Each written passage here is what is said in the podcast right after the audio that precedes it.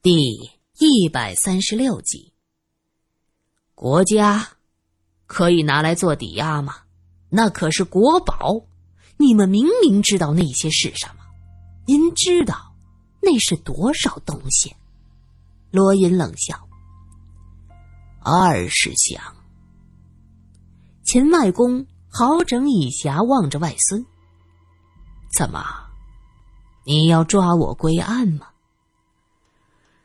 偷运藏匿国宝，教唆杀人，现在又杀人灭口，你们，你们！”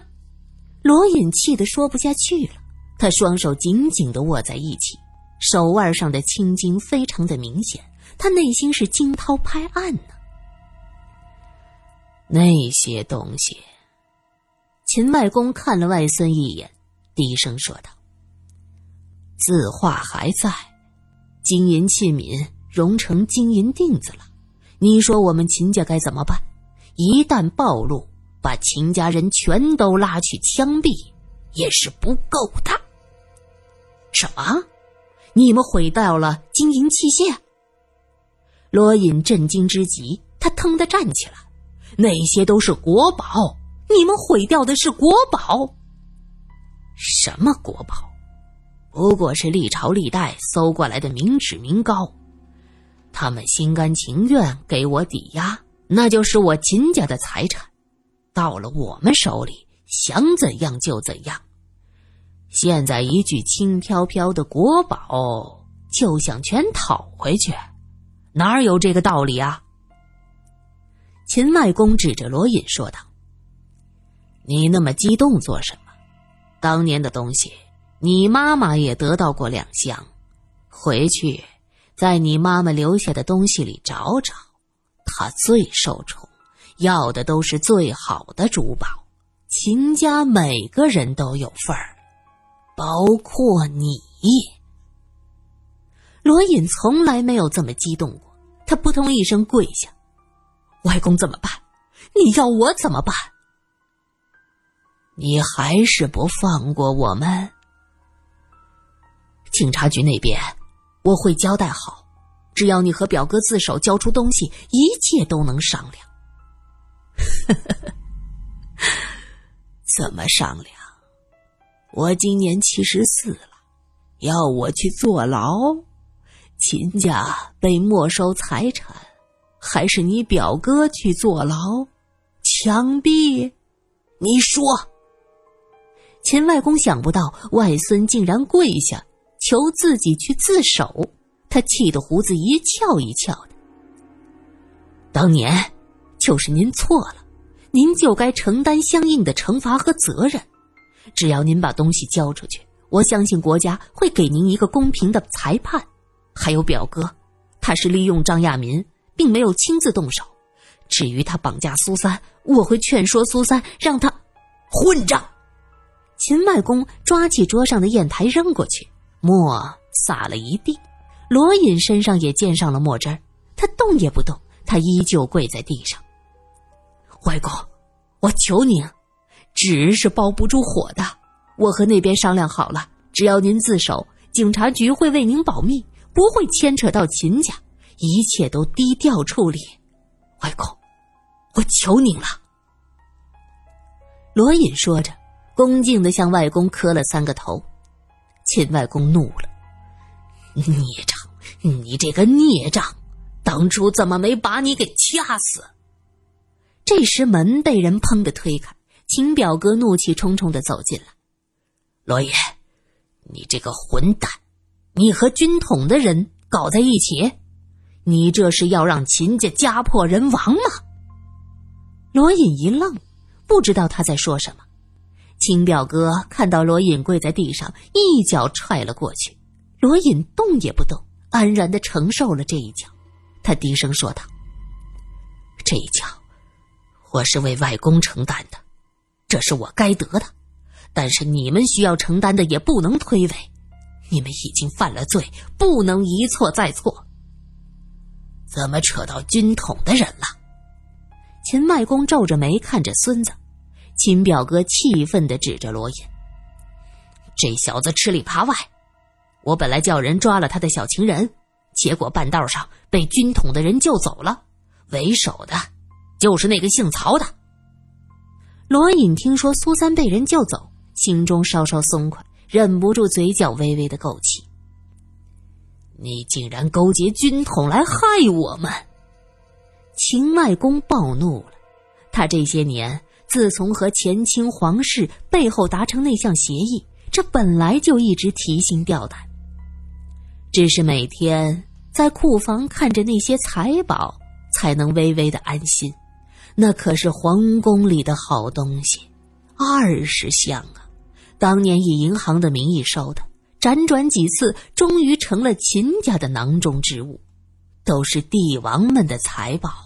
拥有了他们，得到的不仅是财富，更是那种内心深处最隐秘的快乐。昔日帝王家的东西，将来会成为我秦家的传家之宝。本以为，随着时间的流逝，政局的动荡。一切会渐渐的沉寂下去，可是没想到那几个江洋大盗杀了宋家人，夺了宝，竟然在京城潜伏了这么多年，最终还查到了联华银行和皇室的秘密交易，并以此做要挟，敲诈勒索。秦外公已经是风烛残年，两个儿子都是废物，就只能找孙子商量。孙子秦勉是个聪明的，竟然让他挖出精华荟萃那几个济公之死的秘密，用宋家藏匿的那颗大珍珠作为诱饵，教唆那个宋家佣人的后代吴桥长大的张亚民去金华荟萃复仇。可是没有想到，这一切被最钟爱的外孙彻底揭开，这秦外公的心里说不清是什么滋味。外孙子风神俊朗，也有能力，有手腕。以他的骄傲本性，能跪在这儿已经是最大限度的仁至义尽。可是自己不能坐牢啊，不能让秦家百年的声誉毁于一旦呐！小四，东西我可以交出去，但是我和你表哥不能坐牢。秦家的家声不能毁了。秦外公最后下定了决心。外公，还是勇敢的认错吧，相信认错态度良好，国家会给你一个公正的裁判。罗隐用殷切的目光看着自己的外公，这个老人犯下了惊天大错，可他和自己是血脉相连。此刻，没有人比罗隐更加痛苦，心情更加矛盾。你这个猪狗不如的东西，我们秦家哪里对不起你？为了扶持姑父，我们从来不曾吝惜钱财，到头来，你说这种话。秦表哥又气又怒，挥拳冲向罗隐。勉儿，算了，事情已经这样。你就是把他打死也没有用。你们俩先出去，我考虑几分钟。你们在这里吵，我这心里乱糟糟的，闹腾死了。罗隐闻言站起来，秦表哥瞪他一眼，哼了一声，转身就走。两个人刚走出书房的门外，里面就传来“砰”的一声。罗隐大惊：“外公！”秦表哥也急忙转身冲向书房，秦外公坐在椅子上，头垂了下来。屋子里弥漫着火药味和灼烧的气味。秦外公趁着他二人出去，掏出手枪指向了自己的太阳穴，自杀身亡了。罗隐扶着书桌，晃了晃才站住。秦表哥冲上去抢过外公手里的枪，指着罗隐：“我杀了你，不许动！”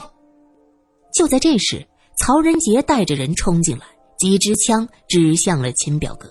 “别冲动，都把枪放下，放下！”玉伟随后进来，挥舞着双手说道：“曹兄，咱们都是自己人，坐下来好好说，不要随便动刀动枪的。”苏三，苏三，苏三。罗隐伸手摸了一下苏三的额头，很烫，他还在发烧。哎呀，怎么还不醒啊？玉伟问道。罗隐没有吭声，只是拿起手帕轻轻擦了擦苏三额头的汗水。苏三的眼珠子在眼皮子底下活动着，微微皱着眉头，他也许正在做噩梦。曹仁杰进来问道：“怎么样，苏小姐醒了没有？”玉伟叹了口气：“哎呦，这还昏着呢！你给吃的那是感冒药啊，还是安眠药啊？”“什么叫我给吃安眠药？是秦勉，哦，不对，是那个玉牡丹给的安眠药，好不好？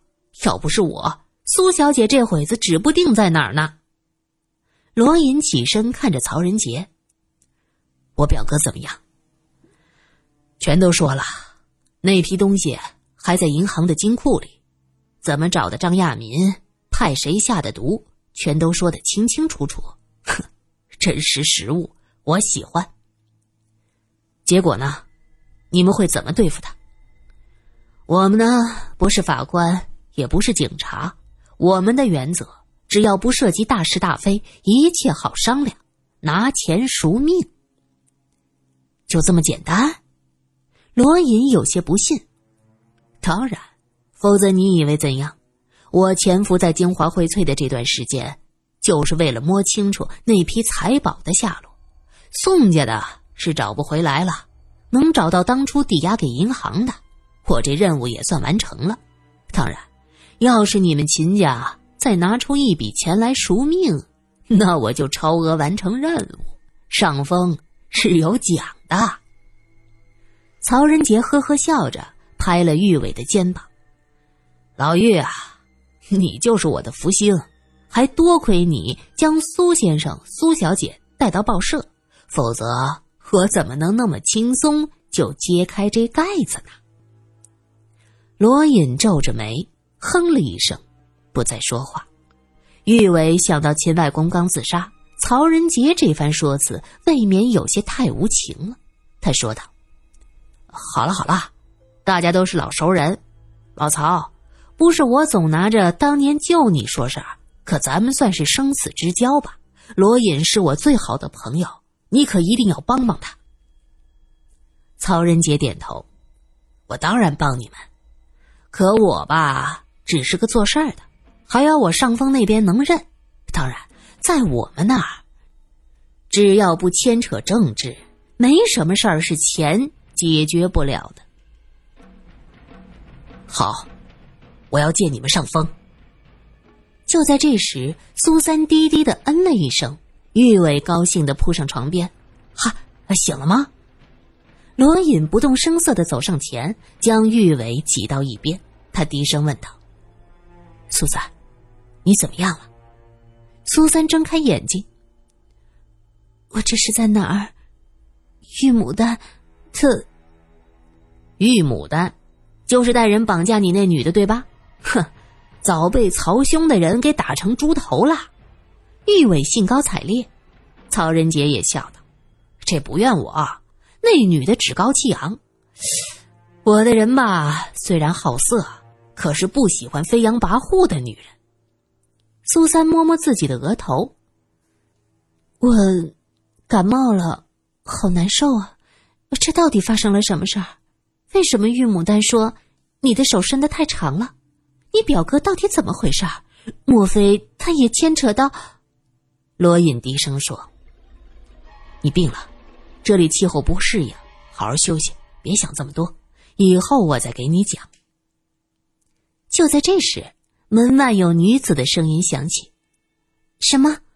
苏姐姐病了？我要看苏姐姐。苏姐姐，你怎么样了？”听曹哥说有人要绑架你，是谁呀？看我不打死他！这声音很熟悉，苏三有些头晕。他看向罗隐，后者皱着眉说：“这怎么这么耳熟啊？像是……”他的话没有说完，门就开了，袁晨走了进来。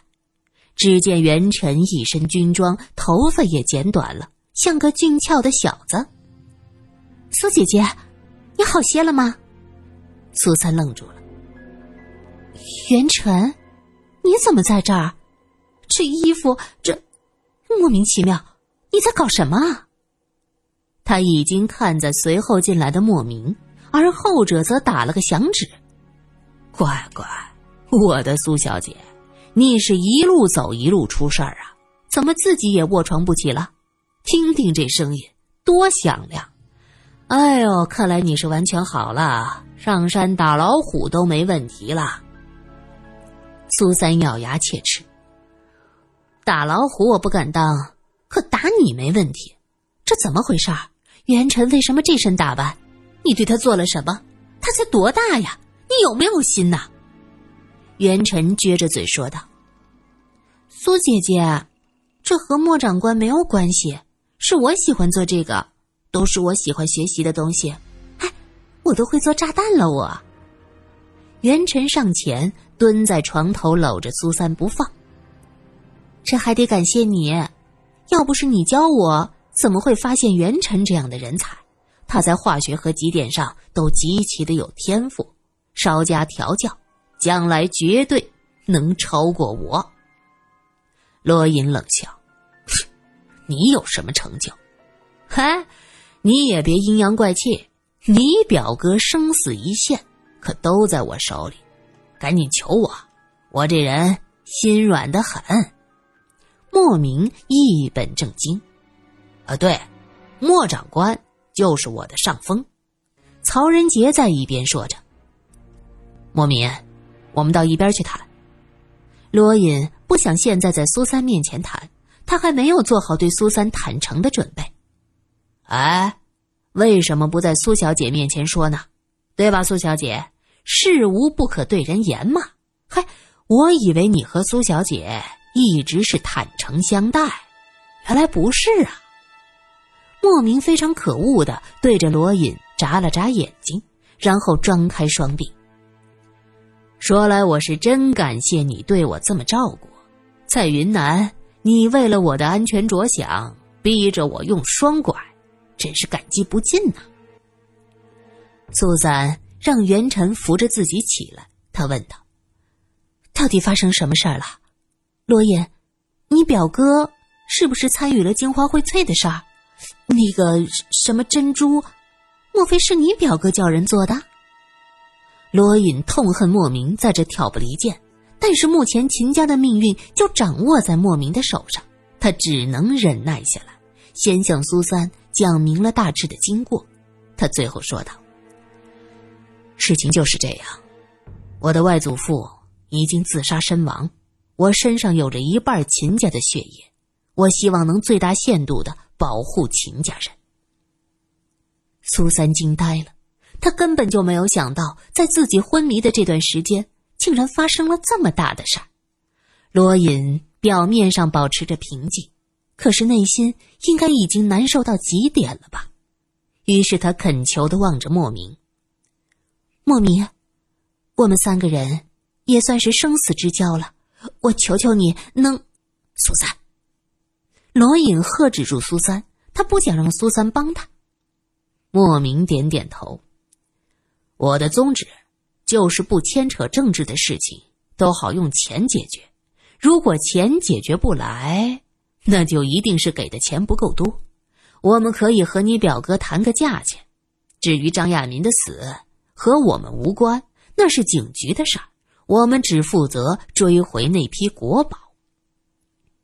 说完。他从口袋里掏出一个非常大的白色的椭圆形的东西，递给了苏三。喏，这个送你，压压惊。苏三接过来问：“这是什么？石头？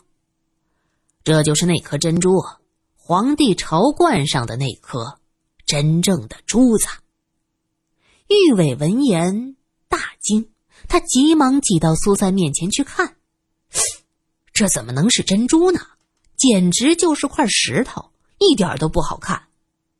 元辰指着珠子说道：“苏姐姐，你看看，这么难看的珍珠，他们还将这东西当成个宝贝抢来抢去的。”原来四年前，三个济公加班时在地下室发现了暗道里的一些东西，就包括这颗珍珠。那是当年宋翰林藏在里头的宝贝。他虽然算是一个忠君之人，但是面对大批的财物，最后还是动了心思，将一部分东西藏进了自家的地下室，最后全家被杀了。张亚民的哥哥本来是混入京华荟萃，想调查宋家被杀的真相，在发现藏匿的宝贝后，悄悄写信给弟弟，把情况说了一遍。三名济公不知道啊，自己当晚的行动。都被打扫卫生的一个工人看在眼里，那个工人为了得到钱财，去向钱卫民告密，结果三名济公被杀，这个清洁工在第二天也死了。张亚民杀人之后，在死者的手里塞上了一颗小珍珠，这也是为了提醒钱伟明做过的事儿。但是苏三怎么也想不到。那颗传说中的大珍珠竟然是这般模样，哎呦，这简直不能称之为珍珠，哪里还有珠宝的光彩？人老珠黄，都是这么多年过去了，这颗珠子也渐渐老化，失去了昔日的神采。哎呀，可惜呀，竟然还有人当它是宝贝。张亚民被秦勉挑唆了心思。一方面是为了个母亲和兄长报仇，一方面也是对他哥哥信中提到的大珍珠着迷。可谁能想到，这竟然是这么个东西？莫名感慨万千。喏，这珠子送你了。苏三惊道：“哎，我要这珠子做什么？”玉伟急忙说：“留着留着，我帮你磨成粉，可以擦脸。”保证你粉粉白白，气色越来越好。